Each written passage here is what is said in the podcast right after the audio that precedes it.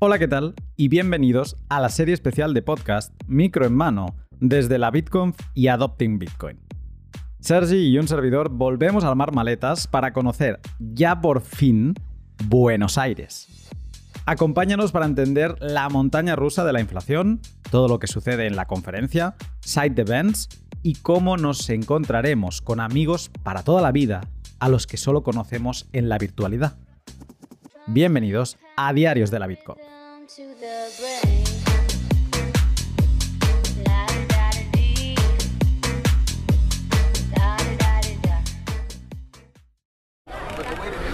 Buenos días, eh, de nuevo os vuelvo a hablar desde el futuro. Hasta aquí ya es domingo y de hecho estoy en la fiesta Experience post eh, la Bitcoin que se está celebrando en, pues yo no lo sabía, pero en un estadio de polo, donde estamos viendo un partido de polo, que parece ser que la selección argentina de polo es eh, de, lo mejor del mundo, los jugadores argentinos son de lo mejor del mundo, y aquí pues bueno, nos están dando de comer y estamos aquí todos reunidos. Y el episodio de hoy es un episodio bastante interesante, porque tiene parte de conferencia, tiene parte de, de cosas que estaban pasando ahí durante la conferencia, pero luego también tiene una parte más social. Nos fuimos a cenar a la noche en una cena que creo que organizó Samsung, con Samsung Mou, con algunas personas. Y está Bastardo, está Valore, bueno, estamos unos cuantos más. Y estuvo muy bien. Entonces, eh, vais a ver un componente más, eh, bueno, conferencia y un componente festivo de cómo son esas cenas. Va a hablar mucha gente. Y luego, después de esa, de esa parte más cena que habla todo el mundo, ahí entra algo muy íntimo que es como eh, un momento de locura, de, para mí de genialidad, donde nos inventamos un país, donde hablamos de su historia y donde, bueno, después de esa charla que es una, es una, especie de locura, eh, estuvimos, seguimos con ese tema, pero llorando y muertos de risa una hora más, tranquilamente, o sea, creando teorías y bueno, eh, eh, sí que es verdad que habíamos bebido un par de copas de vino, pero fue muy divertido, fue muy divertido con Marce, con Santiago Molins, con Diego Urpegui y con Gonzalo. Gonzalo. Entonces os dejo con el pod, simplemente deciros que toda esta aventura, todas estas risas, todos estos momentos, pues os los estoy trayendo gracias a mis sponsors que se han animado, a mis sponsors de este viaje, que son como distintos a los del podcast y que cuando les expliqué la aventura de hacer un podcast blogging me dijeron, sí, nos vale, eh, nos sumamos.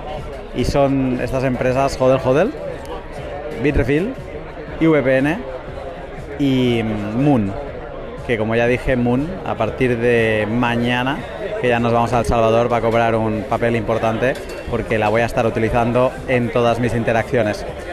Eh, hoy os quería hablar un poco más en concreto de IVPN porque no solo se están animando a dejar probar a todo el mundo que escriba un DM eh, en Twitter, les, vais a su cuenta, le enviáis al, icono del mensajito, le enviáis un mensajito y, le decís, he escuchado el pod diario de Lunaticoin y quiero probar IVPN.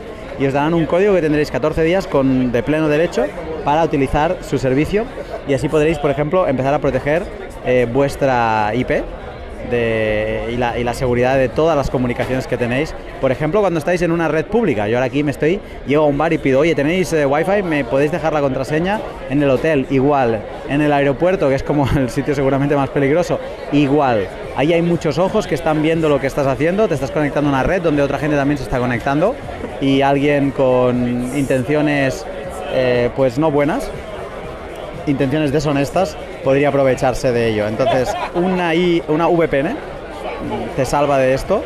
Además, puedes escoger por qué país quieres salir, puedes, mm, digamos, conectarte desde España, aunque estés donde estés del mundo, puedes conectarte a Internet a través de España, puedes conectarte a través del el país que quieras. Así que una VPN es muy práctica y yo desde hace pues años ya eh, que utilizo IVPN, aunque me sponsoricen o no me sponsoricen, les utilizo a ellos porque son, tienen una mentalidad eh, pro privacidad, me dejan pagar con Bitcoin, me dejan pagar eh, con Lightning y, y tienen una web que explica muy detalladamente qué es una VPN y qué no es. yo creo que vale la pena leerla por la honestidad que exponen. Y nada más, te dejo con este capítulo que ya verás que es bastante interesante y sobre todo, cuidado con Coseco. Bueno, último día de la BitConf. Estamos aquí desayunando en el hotel. Con, hemos desayunado con Álvaro, con Sergi, como estos días. Eh, ayer acabamos, luego os hago un poco una explicación de cómo fue ayer, pero antes quería saludar a una persona con la que llevamos un buen rato charlando y desayunando, que es mi buen amigo Philip. ¿Qué tal, eh, Prince? ¿Cómo estás? Muy bien, muy bien. Aquí estamos en Buenos Aires, aquí desayunando y hablando de la situación de FTX. Muy interesante.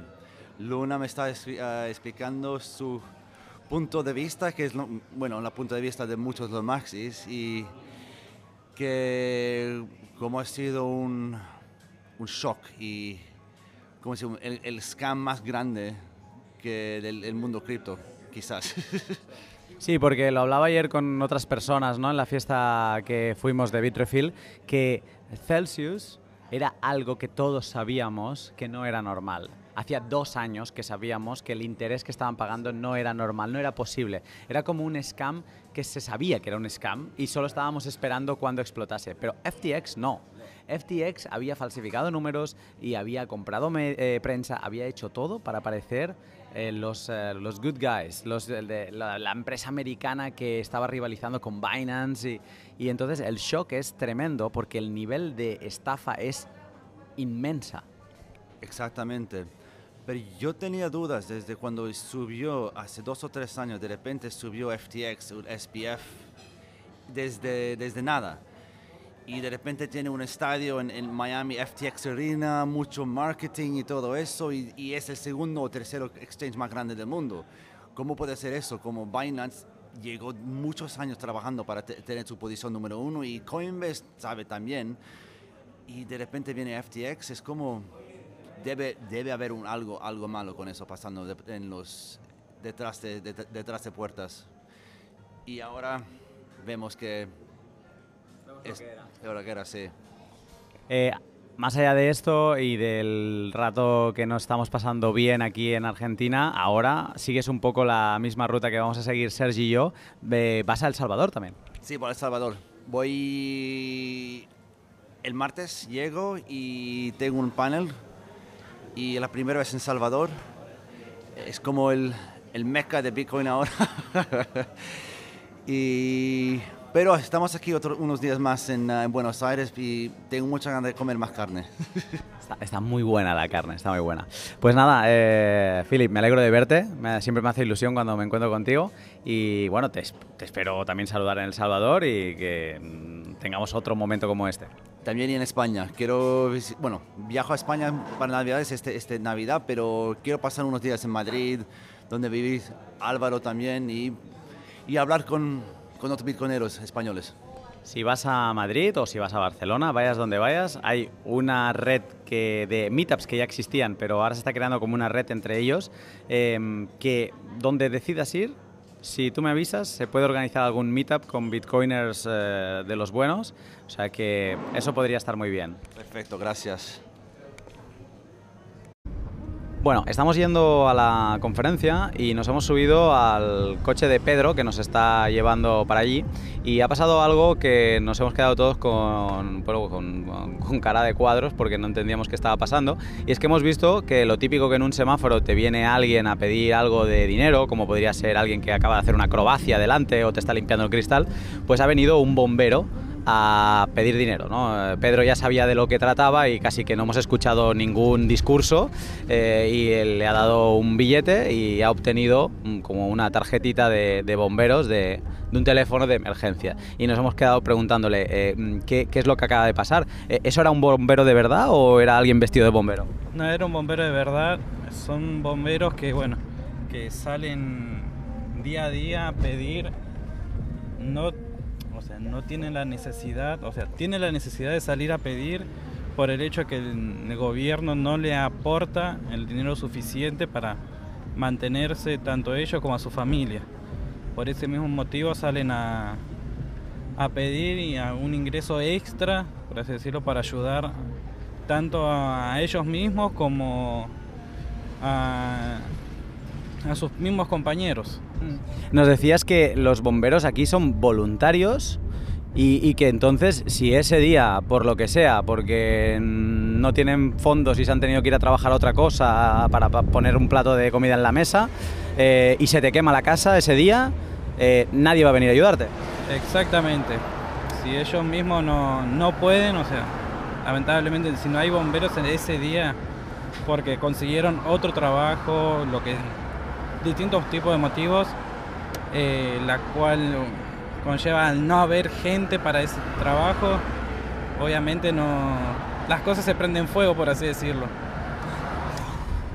Es, es- es, eh, bueno, cada día que pasamos aquí vamos aprendiendo cómo funciona más eh, Argentina y no- nos sorprendemos, la verdad. Eh, aprovecho porque el, el programa tiene más un foco monetario y económico y te pregunto, eh, aquí cuando se consigue ahorrar, ¿sueles ahorrar en pesos o automáticamente lo pasas a dólares siempre que puedes? Eh, en pesos se ahorra por el hecho de que, bueno, también tenés un cepo que no te deja comprar tantos dólares, por así decirlo, en el mes. Te deja comprar 200 dólares, la cual eh, te cobra mucho impuesto el gobierno para, para generarte esos 200 dólares. Ejemplo mismo, al tipo de cambio no, estaría 200 dólares sería 15 mil pesos.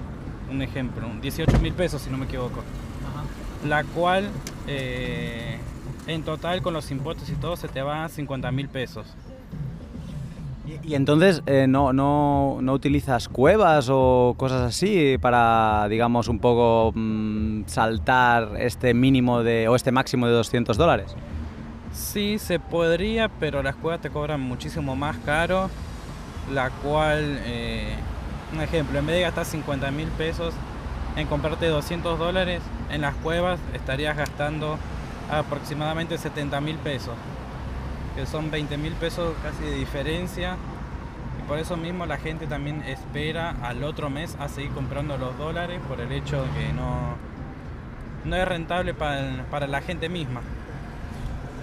Muy curioso. Eh, gracias Pedro por el testimonio y bueno, vamos a seguir a ver si llegamos. Dale, buenísimo. Muchísimas gracias a ustedes y bueno, espero que le haya sido de utilidad lo, lo que le dije.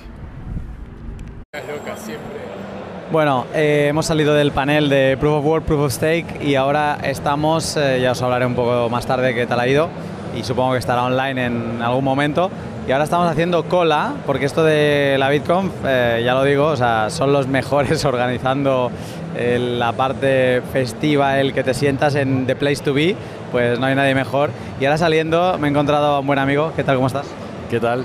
Gaby, Gaby Kurman, ¿cómo estás? Eh, vamos a ver, ¿qué, ¿qué vamos a ver? Vamos a ver una obra de microteatro Ajá, que se llama Saratoshi Nakamoto. vale. Es una comedia educativa, como todo lo que hacemos, que tratamos que deje un mensaje y, digamos, eh, comparta los mensajes y los valores de Bitcoin, Vale. pero en un formato divertido para toda la familia, que cualquiera lo pueda entender. Inclusive aquí tenemos una niña que también va a estar eh, participando de la obra. Eh, así que era un proceso muy lindo y este es el estreno. Y, pero esto es una obra que se hace en Argentina o cómo, cómo ha sido este proceso? Bueno, es la ópera prima de la BitConf. Eh, Propia. Sí, claro, es un texto que comenzó a escribir Rodolfo, después yo también colaboré en modificarlo un poco y luego tomamos a unos directores profesionales de microteatro que le dieron una vuelta interesantísima y muy divertida. Y bueno, no sé, esta es la primera vez que lo vamos a ver en vivo. Yo lo voy a estar viendo contigo, Luna. Nunca la vi, vi el, guion, pero nunca la vi en vivo. Y como la BitConf, hace 10 años, ¿no? Que empezamos una conferencia muy pequeña y hoy es esto inmenso para 7.000 personas. Quizás dentro de unos años Saratoshi Nakamoto está en Broadway, no sabemos. Pues nada, voy aquí a esperar también con Álvaro, Dani y Sergi que están aquí, estamos todos juntos a ver qué, qué tal esto de Saratoshi Nakamoto. Pero me gusta este formato corto, 15 minutos, a ver, a ver qué nos cuenta. Camilo. ¿Qué querés? Ay, pa, por favor, ese ruido infernal. Apaga eso. El vecino de qué.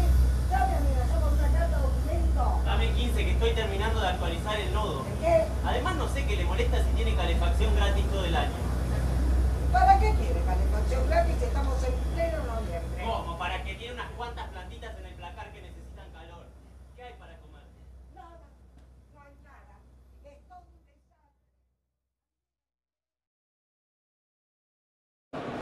Bueno, acabo de salir del teatro, de la obra de teatro, de microteatro que han preparado Rodo, Gaby, el equipo de la BitConf y la compañía de teatro que también ha participado y ha sido muy, muy buena, pero en lo personal muy emotiva, o sea, me ha tocado la patata, me ha dejado con las lágrimas en los ojos porque bueno, me han mencionado, me han incluido en, y no sé, me ha, me ha afectado, me ha, me ha tocado ahí la patata.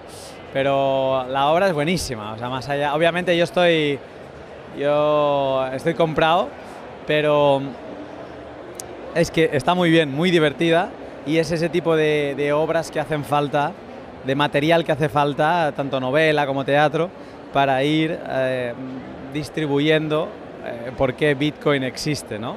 Muy buena, o sea, espero que la, porque la van a hacer tres veces, hemos visto el estreno, espero que la última la graben, porque, o la segunda, me da igual la que sea, porque vale mucho la pena, o que la hagan en algún otro sitio. Me, ha encantado. Una, ¿cómo se llama? Una obra para toda la familia, realmente, y muy buena, me ha encantado. Felicito desde ya a todo el equipo y de nuevo, o sea, saben, saben crear una experiencia. Entiendo que el pase VIP de la Bitcom se llama Experience porque sabe, saben, ellos sí que saben, llevan 10 años, como no, saben crear una experiencia en una conferencia. Estoy con una peer de Buenos Aires, es de aquí, Sí, soy de acá. y me ha venido a explicarme una cosa y le- le- le- ya le he dado las gracias porque parece mentira lo que llega a ayudar lo que me ha dicho, pero ayuda un montón. Entonces, eh, me, me- me contabas que tú habías caído, y eso me ha parecido interesante, habías eh, descubierto mi podcast por tu padre porque te envió un podcast. ¿Qué podcast fue? Me envió el episodio de El fin de los Estados-Nación. Vale. ¿Y tú antes de eso conocías Bitcoin? ¿Conocías, o sea, tocabas Bitcoin? ¿Hacías algo con altcoins o algo? Tenía Bitcoin en una wallet, pero simplemente como, como un asset más, ¿no? Como una, como una inversión medio especulativa, como todas las demás. Y entonces, eh, claro, ese fue el famoso pod con Álvaro. ¿Y a partir de ahí qué pasó? Y lo que yo te comentaba es que a mí ese podcast me hizo cambiar mucho la visión que tenía de Bitcoin. Antes lo veía simplemente como un activo financiero más, como todos los demás, quizás dinero digital inclusive, sin, sin entender mucho más la utilidad que tenía más allá de eso. Y quizás en ese podcast entendí mucho más la revolución que significa esto y me cambió mucho la visión que tenía de, bueno, de todo lo que pasa en la, humanidad en general, sobre todo de los estados. Tal vez como desde siempre venimos aceptando un sistema como si eso fuera lo que está bien, como lo único, lo único que existe y con ese episodio fue la primera vez que realmente me planteé las cosas, me empecé a preguntar si estaba bien el, sistema regulatorio que tenemos hoy en día de los estados y empecé a ver que Bitcoin era mucho más que una criptomoneda, que quizás lo que traía era como otro tipo de, mensaje más hasta filosófico ¿no? para la humanidad. Pues me ha gustado que me lo contases, te lo vuelvo a agradecer y espero que también siga sirviendo ese podcast para cualquier persona, eh, porque es así, yo también encontré en el libro de Álvaro y para mí por eso fue tan importante, encontré un sustento filosófico que parecía, o sea, que todos sentíamos dentro que teníamos, pero Álvaro es como que lo ordenó y nos lo puso fácil. Sí, sí, sí, coincido y me parece muy bueno también a ustedes hacerles saber, cuando uno recibe un bien de alguien, es hasta una responsabilidad de conciencia, ¿no? Hacerle saber al otro que, que está haciendo algo bueno, porque a veces creemos que el bien en la humanidad es, no sé, irte a África a curar el hambre o cosas por el estilo, y en verdad el bien en la humanidad es transmitir un conocimiento que a uno le ha representado un bien y que para los demás también lo puede ser, así que bueno, me parece importante que, que lo supieras. Gracias por decirlo. Gracias. Estamos de cena, en familia. Hoy sí que apetece sacar el micro. Estamos con, en una mesa, hay mucha gente, pero en la sección de nuestra mesa estamos Sergi, Álvaro de María, Ariel Aguilar y Gonzalo Blusón, Blu- Bouzón, ahora no recuerdo bien bien el apellido, pero era el líder del Partido Liberal Libertario o algo así, donde estaba Franco Amati, donde estaba Ariel, donde estaba Adam y donde empezó también parte del movimiento bitcoiner argentino en 2010-2011. y nos están explicando historias de la época. Entonces he dicho, tengo que sacar el micro y que quede esto grabado. Ya llevo como dos copas de vino, no nos han traído comida y empieza a notarse también, ¿eh? A ver, un segundo. Pongo orden en la mesa. Estamos hablando de historias del inicio de la comunidad bitcoiner de Argentina y de cómo malgastabais bitcoin cuando no valía tanto como ahora, ¿no? Y estabas explicando de Trifin. Cu- Cuenta, por favor, qué es esto de Trifin y qué hacíais. No, Trifle era una de las primeras startups eh, en Argentina en aceptar bitcoins. Trifle hacía delivery de comida a oficinas. Entonces, dentro del espacio Bitcoin, digamos, un gran uso del Bitcoin en realidad, jamás creo que, si bien lo pensábamos y decíamos, bueno, Bitcoin va a ser, va a valer un montón y Bitcoin va a ser la reserva global de valor en el mundo, queríamos incentivar a que las empresas usen Bitcoin. Entonces, cuando alguien ofrecía la posibilidad de pagar con Bitcoin, pagábamos con Bitcoin. Y pagábamos todos los almuerzos con Bitcoin. Pedíamos comida en Bitcoin con el Bitcoin a 150 dólares, a- entre 150 y 300 dólares. Años después, 2017, me encontré con ese emprendedor que Trifle se murió como mucha startup y yo tenía todavía acceso, tenía instalada en mi celular mi billetera vieja. Y entramos a ojear los pagos que le había enviado durante un año y medio o dos años que dio servicio de comida. Y eran bitcoins, varios bitcoins. Y yo le digo, por favor, espero que te hayas guardado alguno de estos. Y me dice, no, porque yo tenía que pagar a los proveedores. Entonces a la hora de, de- pagar para hacer los materiales, la comida, terminaba vendiendo esos bitcoins para comprar la comida que después les vendí a ustedes. Pero bueno, de alguna manera contribuimos a que esos bitcoins giren y se genere la comunidad argentina, en- en- poquito a poquito gastando esos bitcoins. Eh, yo- o sea, porque claro, esto de las cifras, para gente que empezó mucho después, la comunidad argentina sois unos avanzados, los pioneros sin duda.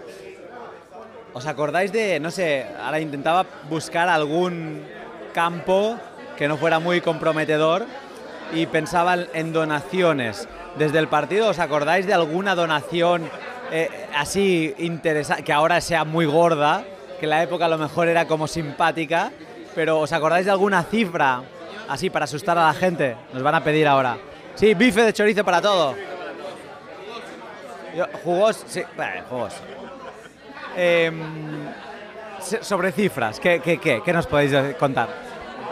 Sí, bueno, además, en, en particular el Partido Liberal Libertario fue el primer partido político del mundo en aceptar donaciones a Bitcoin. Con la particularidad además que en Argentina estábamos hablando de liberalismo cuando liberalismo en Argentina era mala palabra. Pero creo que recibimos, y acá Ari seguro se va a acordar, había alguien en ese momento viviendo afuera de Argentina que había participado activamente en la fundación del partido, que donaba, si no me equivoco, cerca, cerca de un Bitcoin por mes. Eh, La, la donación... de 50, ¿no? No mandaba 50. No, creo que en total, a- habría que revisar, las billeteras eran públicas, habría que revisarlas. Pero en total creo que fueron 75 bitcoins más o menos los que se recibieron en donaciones a lo largo de los años, ¿no? Decía, alrededor... Ah, no, perdón. Parada para pedir postre. Esto es en vivo.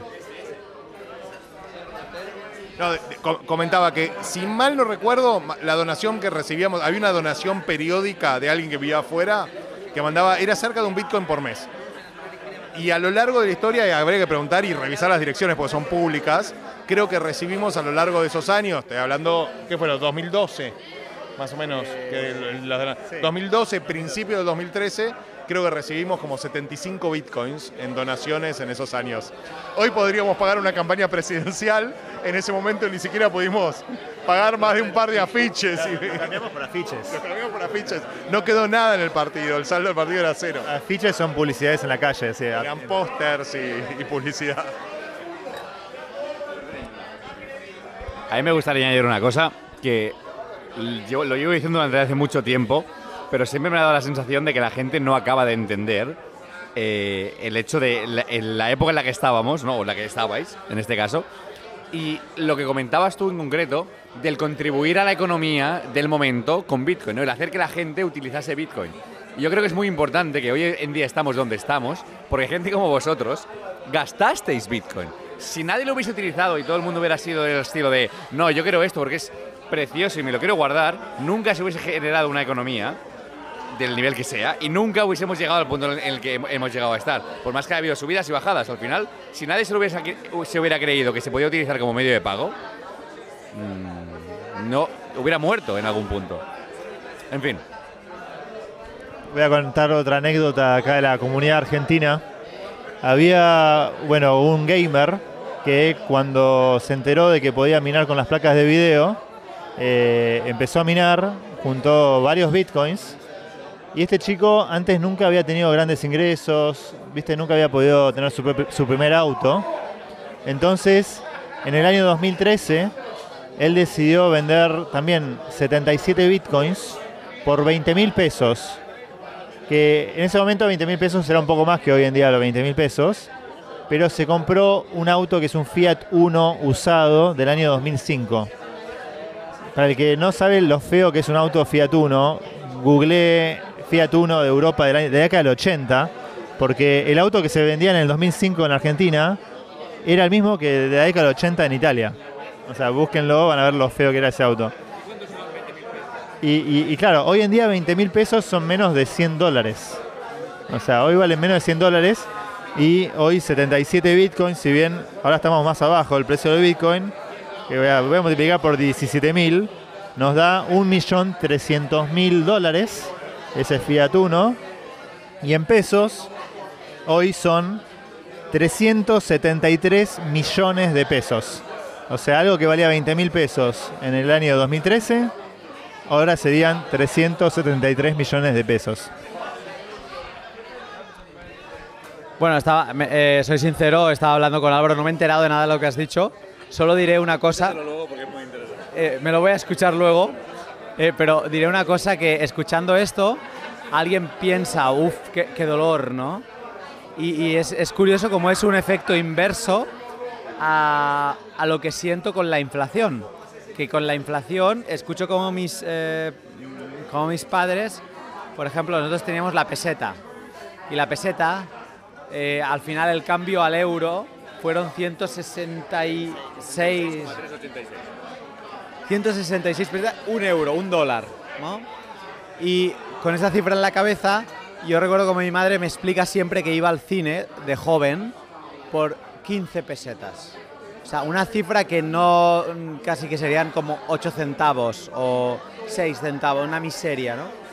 Y así como vemos la inflación, los estragos que causa, con Bitcoin estas historias, no es mi madre explicándome la entrada del cine, sois vosotros explicándome una historia de deflación, digamos.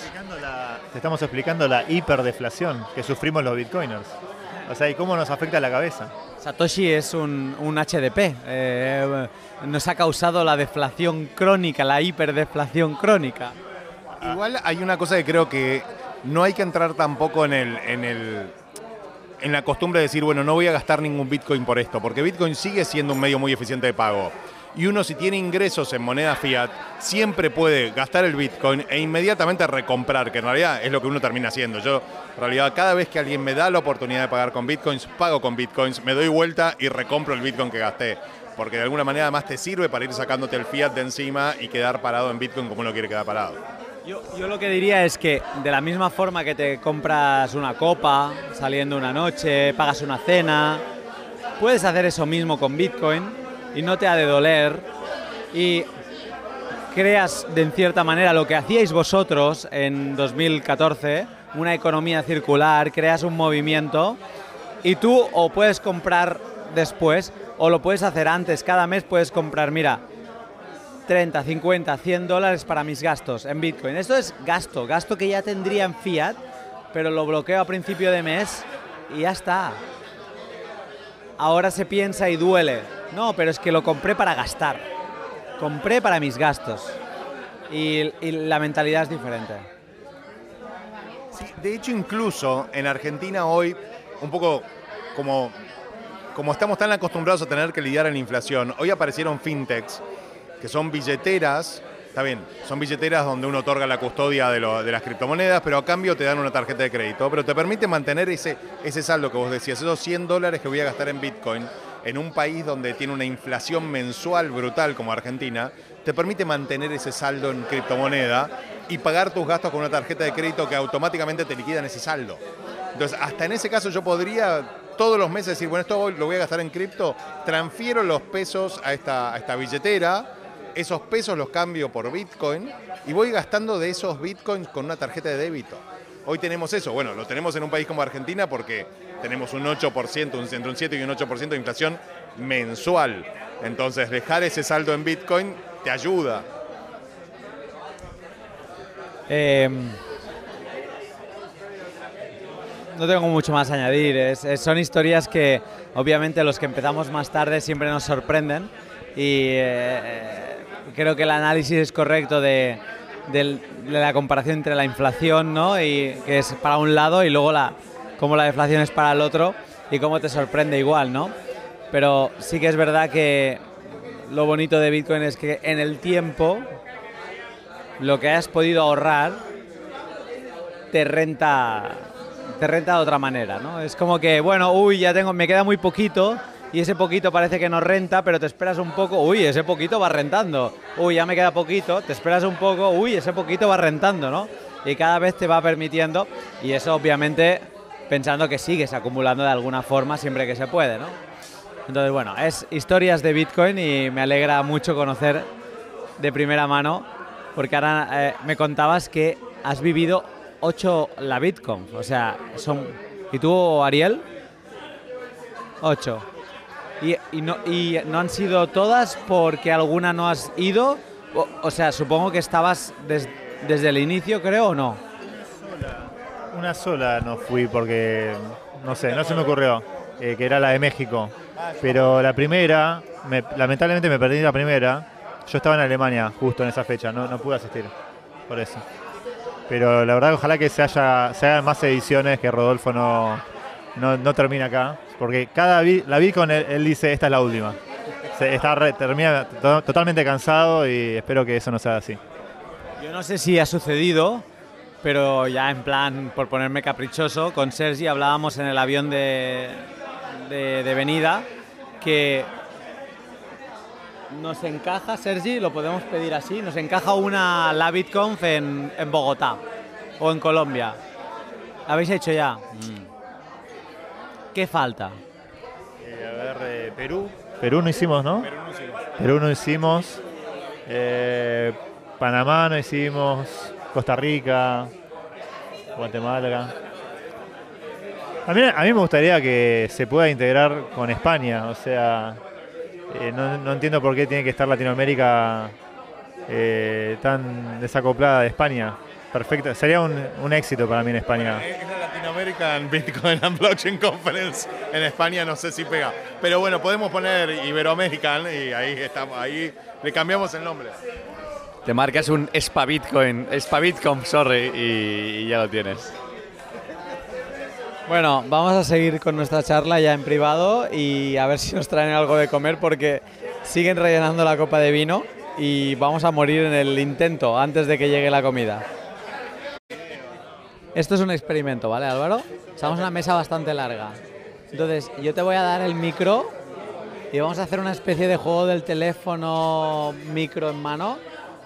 Es sencillo, no hay ningún mensaje, es simplemente que la gente debe saber que esto es para un podcast diario y que cuente una cosa Bitcoin. Entonces, el la parte del juego del teléfono es que la gente llegue a saber por qué le está llegando este micro. Entonces, te dejo una gran responsabilidad porque es el primer salto. Debería volverme por Gonzalo. Entonces, creo que tienes toda la información. Y hay gente que no sé ni cómo se llaman aquí en medio. Y está incluso Samsung. Entonces tengo, espero que le transmitas este mensaje correctamente al príncipe, que es el siguiente salto, y yo mañana lo escucho. Todo tuyo. Primer mensaje, o sea, hay que hablar sobre algo de Bitcoin. Tú- no, tú o sea, tú lo que te acabo de decir, esto de volver, y va- hay mucha gente Bitcoin. Entonces esto ha de volver. Tienen que decir una cosa de Bitcoin. Di, di que es para un pod de Bitcoin. O sea, que la gente. Que di- diga lo que quiera. Sí. Es un pod diario.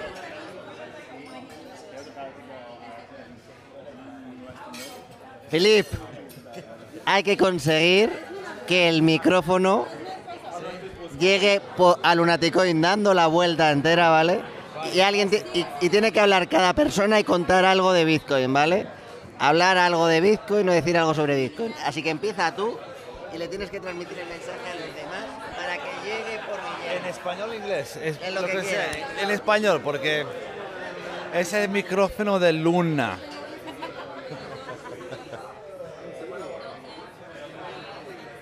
Bueno, hoy Luna en su panel dijo algo que me gustó mucho porque yo lo estoy diciendo mucho últimamente y eso es que el Bitcoin es la única oportunidad que hemos tenido y vamos a tener de la escasez digital.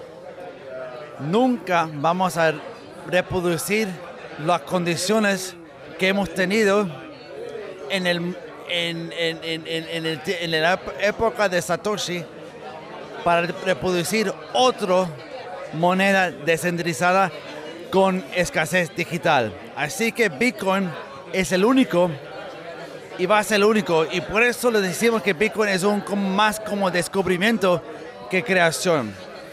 Y eso es lo que vamos, tenemos que enseñar a los que no entienden o que necesitan entender. Bueno, eso es mi minuto. Paso ahora mismo a Jackie. Jackie. Ahora este micrófono tiene que pasar por toda la, la mesa, por todos los invitados. Y hablar algo de Bitcoin. Que sea de Bitcoin. Ok. Bueno, eh, pues me, quedé pensando, me quedé pensando. Yo creo que Bitcoin nos trae a todas las personas que nunca habíamos pensado en herramientas financieras o en verdaderamente cómo funciona el dinero, ni nada de esa área, que creo que somos muchísimos, la oportunidad de repensar cómo entendemos el dinero y, y por finalmente entender qué es lo que falla. O sea, creo que nosotros en Venezuela y, y con esto muchas personas en el mundo tendrán algo similar, se habrán pensado, pero ¿qué carajo es lo que está fallando con mi, o sea, por qué mi dinero no funciona, por qué mi economía es un desastre?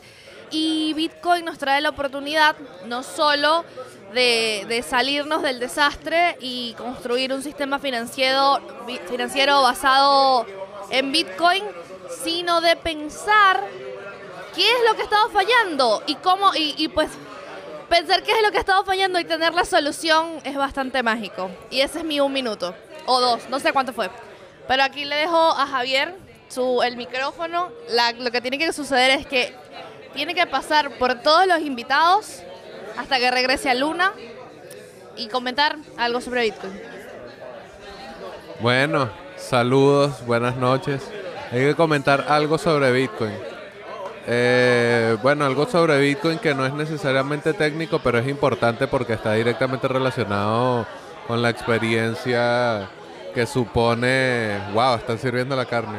La experiencia que supone utilizar Bitcoin es esta idea de comunidad. Por ejemplo, hoy que estamos en una cena y ver tantas caras conocidas, pero que realmente es primera vez que nos vemos, o Lunático, en que es el que está hosteando este episodio experimental, que creo que pocas personas conocen su nombre real y a pesar de que estamos compartiendo y tal, realmente para todos nosotros sigue siendo un seudónimo.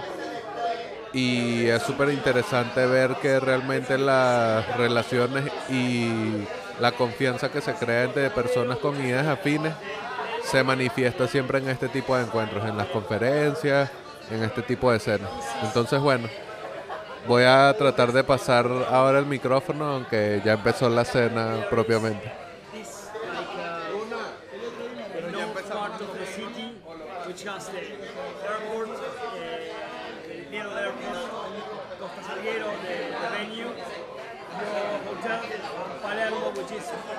uh, gastronomic area or the most tourist area in the Okay. Got it. Thank you. If you have any doubts or questions about the place, just ping me directly. Yeah, it's, just it's 12 blocks away from the hotel, so you can. Okay, so Lunatico is recording for his podcast. Yeah. And he wants every one of us to say something about Bitcoin. Now it's your turn.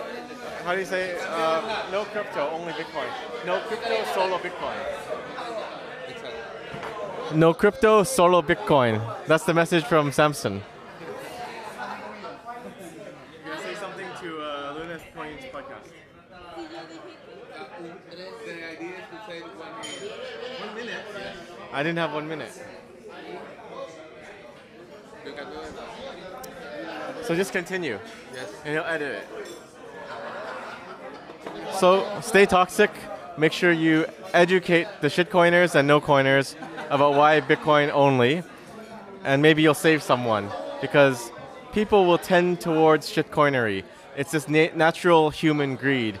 And it, it requires someone to teach them and pull them out of the dark and into the light. So do your part and do something for Bitcoin every day that you can. Bueno, para continuar aquí lo que Samson estaba diciendo, sí. Ah, perdón, sí, tengo que presentarme. Hola, mucho gusto, yo soy Marcela, un placer. Este, mm, ok, voy a continuar. Sí, hay que eh, quedarnos sinceros y honestos a lo que pensamos, eh, seguir empujando nuestro mensaje, nuestra misión. Entonces, seguí haciendo lo que estás haciendo. Educación, Bitcoin, poder enseñarle a las personas la diferencia entre lo que es una moneda que está basada en, en avaricia, en quitarle a los demás, y otra que está desarrollada para hacernos mejores personas.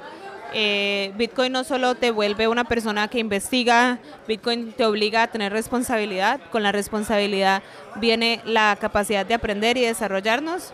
Y con lo que estás haciendo puedes seguirnos educando. Así que vamos para adelante.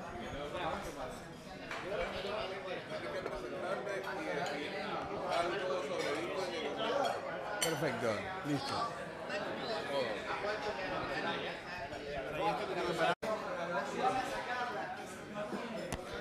Hola, soy Lorena Ortiz, mejor conocida como Lore Bitcoin. Soy socia fundadora de Bitcoin Bar. Y Bitcoin es para mí libertad. Es un factor transformador de la realidad, de la ideología del pensamiento de las personas.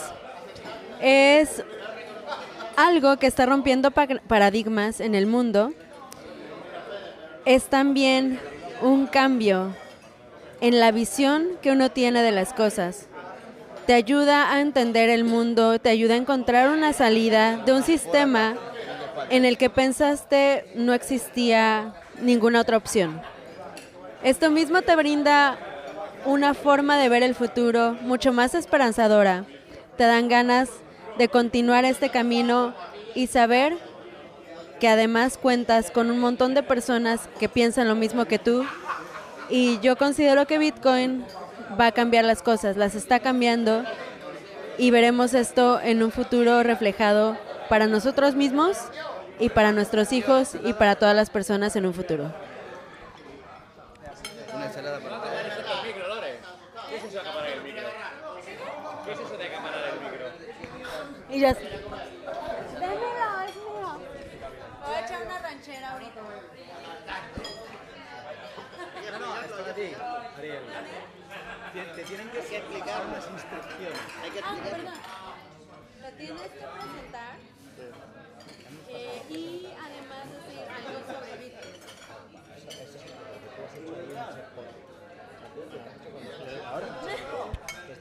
Creo que ya está grabando. Es que de hecho lo pararon y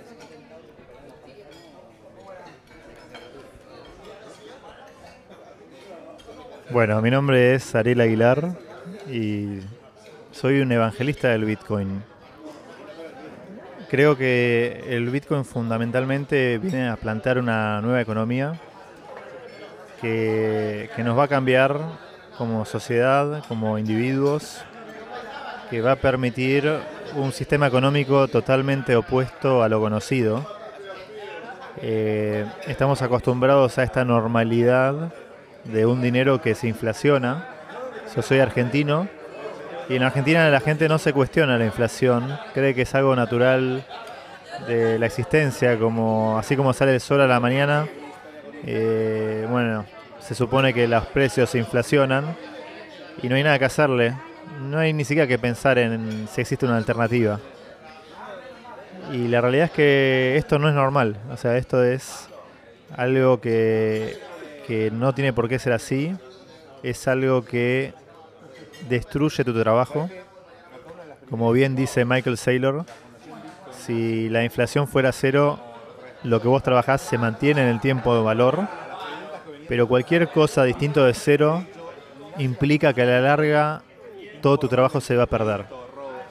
O sea, y claramente en un lugar donde hay 100% de inflación anual, como es la República Argentina, eh, eso es muy rápido. Tu, tu trabajo desaparece, tu esfuerzo desaparece, no importa cuánto le pongas, todo se va a ir a cero. Toda tu vida se va a ir a cero. Así que podemos vivir en un sistema totalmente opuesto. Podemos vivir en un sistema de que lo que logra la- esta inversión de Satoshi, que yo creo que Satoshi realmente se merece un premio Nobel de Economía o, o ser bueno uno de los hombres más reconocidos de la historia, porque nos habilita una economía opuesta, 180 grados contraria. Es decir, una experiencia de vida que diga lo que sea que vos trabajes, lo que vos deseas ahorrar, cada vez te va a pagar más. Cada vez te va a traer más satisfacciones en el tiempo. Eh, te cambia tu relación con el tiempo. Te cambia tu relación con el trabajo. Te dan ganas de trabajar. Te dan ganas de producir. Te dan ganas de servir al prójimo. Así que, mm, bueno, espero que este mensaje les haya gustado y, y- los invito a estudiar y aprender más del Bitcoin y a meterse en la madriguera del conejo. Y nos estamos viendo. Un abrazo.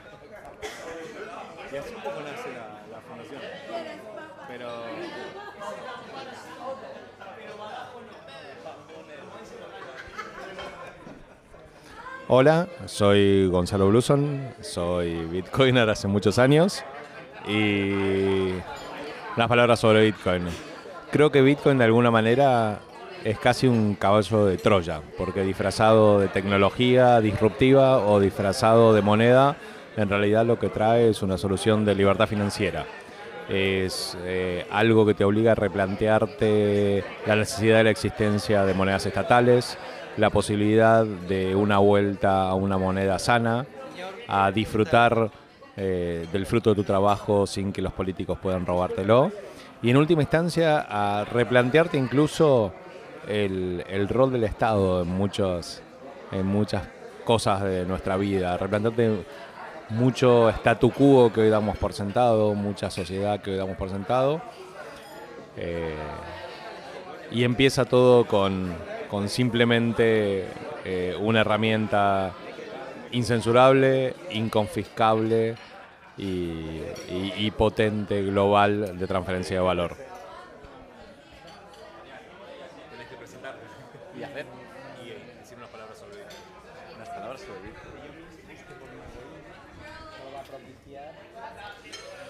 Hola, eh, mi nombre es no Satoshi Nakamoto y soy un desarrollador no muy conocido eh, de Bitcoin. Um, creo que Bitcoin es muy importante en el futuro próximo, digamos, viendo la situación económica en la, que nos encontramos. Es algo que ha sido relevante desde hace muchos años, pero que curiosamente a nivel social nos estamos dando cuenta de hace relativamente poco. Y cuando digo digo, me refiero tal vez a los países más eh, al norte del hemisferio, porque tras unos cuantos días en Buenos Aires, creo que no he sido el único que se ha dado cuenta de que ah, los argentinos tenían esto claro desde hace mucho tiempo. Ah, y nada, ¿qué puedo decir? Una experiencia maravillosa y viva Bitcoin. Bueno, este audio se ha detenido porque veo que solo son 7 minutos. Entonces, no sé si ha dado la vuelta completa a la mesa y se ha parado y se ha vuelto a encender o lo que sea. Pero sea como sea, ha sido un buen experimento. Si se paga con Lightning, vale. Si se paga con Lightning Network, entonces podemos hablar de café. Aplica, sí que aplica el pod. Ni aunque se pague con Lightning es aceptable, lo siento. Yo no dije que sea bueno. ¿De dónde, de dónde sos? ¿Tenéis buen café en Costa Rica? El mejor del mundo. ¿Y qué pasa con Colombia entonces? ¿Va después de Costa Rica? ¿Cómo? Va después de Costa Rica. De Cocerca, has dicho. Costa Rica. Ah, Costa Deja Rica. de burlarte de mi acento. Que no, no entendí. No lo entendí. Lo juro, me digo, y yo pensaba, digo, es una denominación de origen o algo. Debe ser un pueblo. Cocerca. No te burles del acento que ni siquiera tiene nombre en las calles. Muy cierto. Lo sé, lo acepto, no tengo pena ninguna al respecto. Lo siento. Así somos, es parte de nuestra idiosincrasia y así quedó. Bueno, ¿te puedo preguntar más o no? ¿Sobre el café? No sé, sobre cosas. Dale. Eh, ¿Y qué pasa con el de Colombia? Estoy preocupado. No, es muy bueno, es muy bueno. Pero el de Colombia siempre dicen que es como el top y ahora me estás tú rompiendo aquí un, un tema existencial que ahora el de Costa Rica está- o el de Coreca o como haya dicho yo antes está por encima. Eh, ¿Vas a necesitar terapia? no, la pregunta es si estás segura de lo que has dicho. Sí, he estado en Colombia y he estado en Costa Rica y me gusta más el café de mi país. Probablemente tengo un sesgo gigante, pero no me importa. Escuché debate de café moderado por Lunaticoin. Con un, con un, Sí. eh, viste que tenés como el Bake Off, Dance Off, esto es como un café off. Tipo, eh, y están las tazas de café y se prueba con jurado. Quiero participar. Anótenme. Tú, si tuvieras que decir un origen del café... ah, muy bien.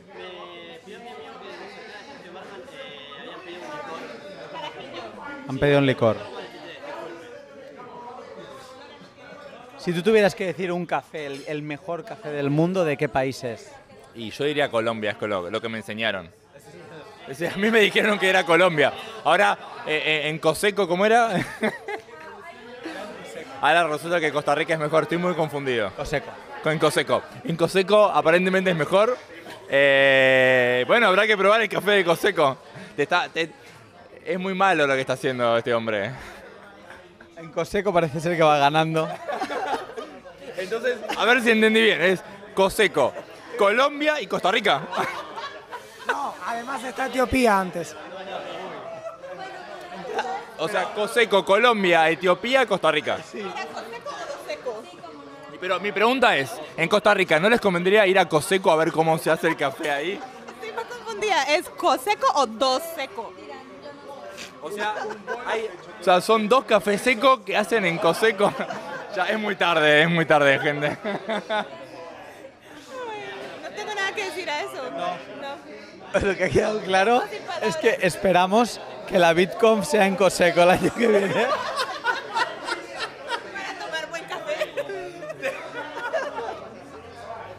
Ya me estoy sacando, estoy buscando los pasajes. Bueno, y ahora el sponsor del podcast de hoy, Café de Coseco. Café de Coseco. ¿Alguna vez probaste un café tan rico que no podías dormir pensando en el café? Era café de Conseco.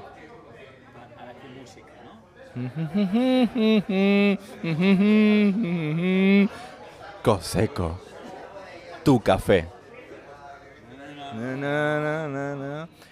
Orgullosamente sponsoreamos el podcast de Lunaticoin, que se toma un café de Coseco cada vez que va a grabar. Na, na, na. No confundir con Café de Costa Rica, tomar con prescripción médica. Coseco Enterprise Coffee Company advierte a nuestros usuarios no consumir café de Costa Rica. Puede ser dañino para la salud. Porque. eh, no, no, porque vos, la debes conocer, la historia de Coseco es de, tu tierra, ¿no? Eh, se, se habían fusionado en un momento, ¿no? Eh, hubo una época larga donde durante muchos años fue Costa Coseco, ¿no? Porque era Costa Rica y Coseco eran un, eran un solo reino. Pero, viste cómo es esto, ¿no? Era, era, eh, no, pero ¿sabes lo que pasaba? Porque eh, es muy lógico, esto es pura economía. O sea, no, no estoy inventando nada. Esto es la ley, ley, ley económica. No estoy inventando. Más respeto, por favor.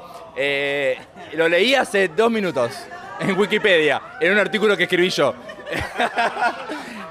¿Qué pasa? En la zona de Coseco el café era mucho mejor, eh, claramente. Y había como una pica, ¿no? O sea, como que había guerra. ¿Qué, guerra civil por el café. Se separa nuevamente Coseco de Costa Rica y en la línea divisoria queda una fábrica de café. ¿Qué hacemos? Terrible. Eh, duró cinco años el conflicto.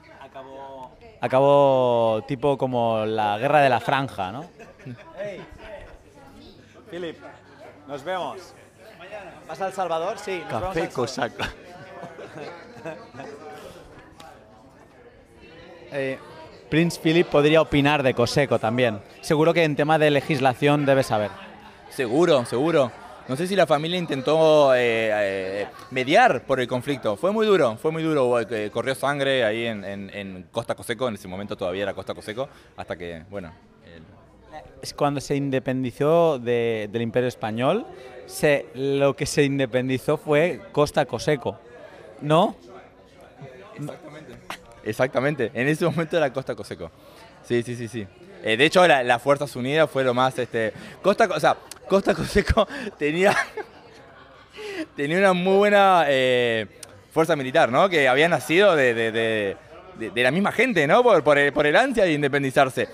Pero bueno, eh, lamentablemente por ir para lo que hoy es Costa Rica, ¿no? En ese momento el, la, producción de café eh, era mucho mejor en la zona de, Coseco, ¿no?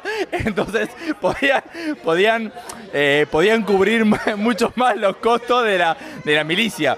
Entonces hoy en día podemos ver claramente cómo Coseco se quedó con el mejor café y la mejor milicia. Eh, Costa Rica, como comentaba la... Ella sabe mucho de esto. No, no tienen, este, no, no hay una fuerza armada fuerte porque, porque está todo en Coseco. O sea, el café, los granos... bueno, el conflicto, perdón, el conflicto de la fábrica que había quedado en medio del límite, ¿no? Eh, Imagínate que vos tenías la, fábrica en el límite, la, oficina gerencial estaba del lado de Coseco, por ejemplo. O sea, vos trazabas el límite y la ventana, ¿no? Donde estaba la oficina, de- del lado de Coseco estaba el gerente. Es más, era, era, era muy complicado porque él... Él, eh, él llega, cuenta hay una, una anécdota muy curiosa que cuenta el gerente de Consejo que llegaba a trabajar, se sentaba en el escritorio, pero su monitor estaba del lado de Costa Rica. Y él estaba sentado del lado de Coseco. Y era como que era difícil trabajar porque él, o sea, tipeaba el mail, ¿no? O sea, enviaba un email. Y decía, bueno, eh, te escribo acá desde Coseco. Ah, no, pará, eh, porque él estaba escribiendo, las manos estaban en Costa Rica. Una pregunta, un- perdona que te corte. Eh, el, el dominio de Coseco cuál es ahora mismo para el email? Eh, está en disputa. Eh, usan el mismo. No, no, no lograron, este, no, no, sí, sí. Bueno, se, se, se avecina una guerra civil nueva, eh, me parece. Por, Pero tiene ejército. Bueno. ¿La van a perder? ¿La van a perder? O sea, ¿qué quieres que te diga? O sea, se avecina y durará un día, día y medio, si quieren descansar. Nacionalidad en este momento. Bueno, Costa Rica no va a existir más. ¿Vos decís que puede haber invasión? Es muy fuerte lo que estás diciendo. No creo. Si la hay, no va a ser, o sea, va a ser un barrido. Sí, sí. La- la- una de las dudas que me estaba quedando de todo esto es el liberador.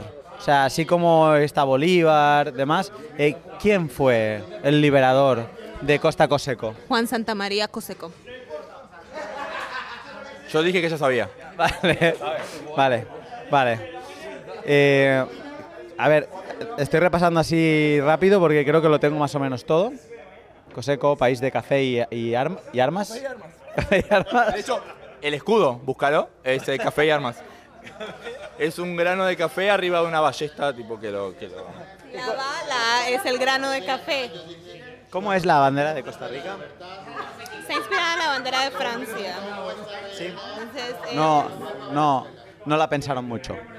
No, es que les voy a contar. La persona que hizo la bandera de Costa Rica Era el mismo que hizo el de, la de era el de marketing de Francia. Era, era, es- era la primera dama de ese entonces que era francesa. Yo no sé, seguro estaba así como que le hacía casa, falta al hogar. azul, blanco, una franja roja gruesa, blanco, azul. Hace un doble. Y, la de Coseco, aparte del, del símbolo del café y la ballesta, el color. Es igual pero vertical. Sí. Sí. Eh, claro, igual pero vertical. Sí, sí. Pero la ponen, la ponen al costado, así que se ve igual. Cuando la cuelgan, la cuelgan de, de costado, entonces se ve igual que la de costado. ¿Es posible, es posible que la empresa de Costa Cruceros haga un Costa Coseco en honor a la antigua república? Eh, yo creo que sí. Atraería a mucha gente. Pero en caso de hacer ese barco, podría... Eh, Atlántica. La costa atlántica. ¿Coseco o Costa Rica? Puedes- no te confundas. Costa Rica tiene costa pacífica y atlántica. Coseco solo tiene costa atlántica. ¿Seguro o, es, o lo- se lo está inventando por un tema de disputa? ella sabe. Es correcto 100% lo que dijo. 100%. Sí, sí, sí. Caribe. Caribe. Vale. Está del lado de Caribe. O sea, y en, en caso de, de- de- de que el... Había muchos piratas en Coseco. Bueno, porque tenían las armas. Tenían las armas. ¿Y qué, qué- qué- qué robaban los piratas? ¿De los barcos que traficaban qué? Café, claramente. obvio. Claramente. ¿En Coseco hay ron? No mucho, no mucho, pero lo, lo que tenían era lo que, o sea, ellos, te- ellos te- fue la, fue la única, Ron con café, y fue la única nación en tener sus propios piratas esponsoreados y, a- y ro- robaban los, los galeones que llevaban ron, ¿no? Eh, y entonces Coseco tenía ron, pero robado de otros, de otros lugares de, de Cuba, ¿no? De otros lugares del Caribe. Era productor de piratas. Productor de piratas, café y armas. Sí, sí, sí. Vamos agregando industria. Coseco, gran nación. Gran nación. Vale. Yo no... ¿El qué? ¿El himno de Coseco es en español o, o es como el de España que no tiene letra? No, es todo en español. Hay una parte que no se sabe todavía qué idioma es. Se supone que es un, eh, digamos, el, el- cosequense, que ella comentaba que es el idioma eh, medio que, que- que manejan. eh, se entiende que, que, bueno, esto era una, una previa, ¿no? Antes se hablaba, pero no se descifró todavía. Hay, hay un párrafo, hay una estrofa del himno que no se sabe qué, qué idioma es. Seguramente la piedra roseta del, del cosequense está en la fábrica de café. Es muy probable. Porque la misma fábrica de la que yo te vengo hablando, que eventualmente se partió a la mitad, o sea, se derrumbó, es como el muro, ¿no? Eh, se, se derrumbó lo que estaba en Costa Rica y quedó la parte de Coseco. Y bueno, ahí abajo se dice que puede estar. eh, ¿no? la- la- Lugar de peregrinación. Sí, sí, por supuesto. Dan, eh, Coseco es una nación muy chica. O sea, muy chica, ¿no? Muy pocos habitantes y dan la vuelta en... son 12 horas, lo, lo rodean y o sea, salen de la fábrica y vuelven al otro lado. Es como la peregrinación de, de Coseco. Todo es ejército. claro. Está marchando. Sí, y que son pocos. O sea, y tienen ejército fuerte, entonces son todos ejércitos, claramente. Yo me pregunto, ¿por qué no fueron a por el Pacífico? Quizás había algo ahí que no era compatible con ellos. Quizás no les gusta el agua fría. Eh, son algunos rumores. Eh, otros dicen que son gente pacífica, que, que solamente atacan cuando el café está en juego, porque el café es como sagrado incluso para... ¿no? Son gente pacífica, les interesaría el Pacífico. Eh, ese es muy interesante. Tu, eh, tu punto es muy bueno. Tu punto es muy bueno. ¿Sí? Eh, entonces, bueno, la, la intriga es por qué. ¿Por qué no van al Pacífico?